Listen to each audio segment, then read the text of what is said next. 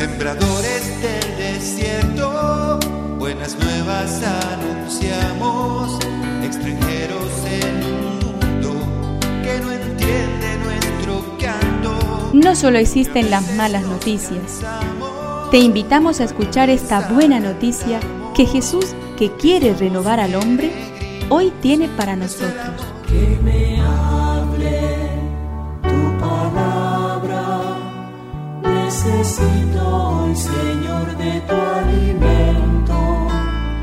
Hoy en todo el mundo se escuchará esta palabra. Lucas 15, del 1 al 3 y del 11 al 32. Jesús les dijo entonces esta parábola. Un hombre tenía dos hijos. El menor de ellos dijo a su padre, Padre, dame la parte de la herencia que me corresponde. Y el padre les repartió sus bienes. Pocos días después el hijo menor recogió todo lo que tenía y se fue a un país lejano donde malgastó sus bienes en una vida licenciosa, desordenada. Entonces partió y volvió a la casa de su padre. Cuando todavía estaba lejos, su padre lo vio y se conmovió profundamente. Corrió a su encuentro, lo abrazó y lo besó. Y dijo a los servidores, traigan enseguida la mejor ropa y vístanlo. Pónganle un anillo en el dedo y sandalias en los pies. Traigan el ternero engordado y mátenlo. Comamos y festejemos porque mi hijo estaba muerto y ha vuelto a la vida. Estaba perdido y fue encontrado. Y comenzó la fiesta. El hijo mayor estaba en el campo. Al volver cerca de la casa oyó la música.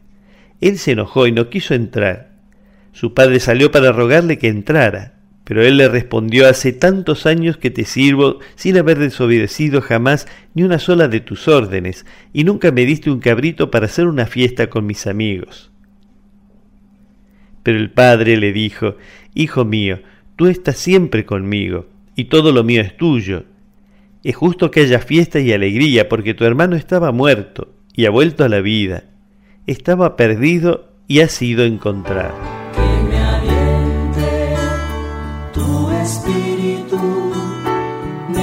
Necesito que me de valor.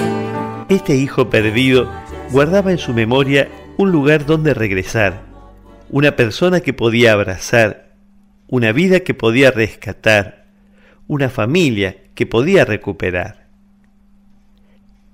En los peores momentos de mi vida, la luz que brillaba desde el fondo de mi oscuridad ha sido este amor invencible al que he podido volver una y otra vez, como el seno más seguro, donde el corazón sabía que nada ni nadie lo podría arrebatar.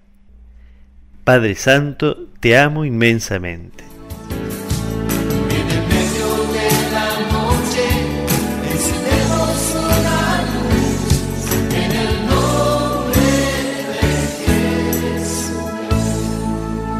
Es una contribución de la parroquia catedral para este tiempo en que Dios quiera renovar a su pueblo.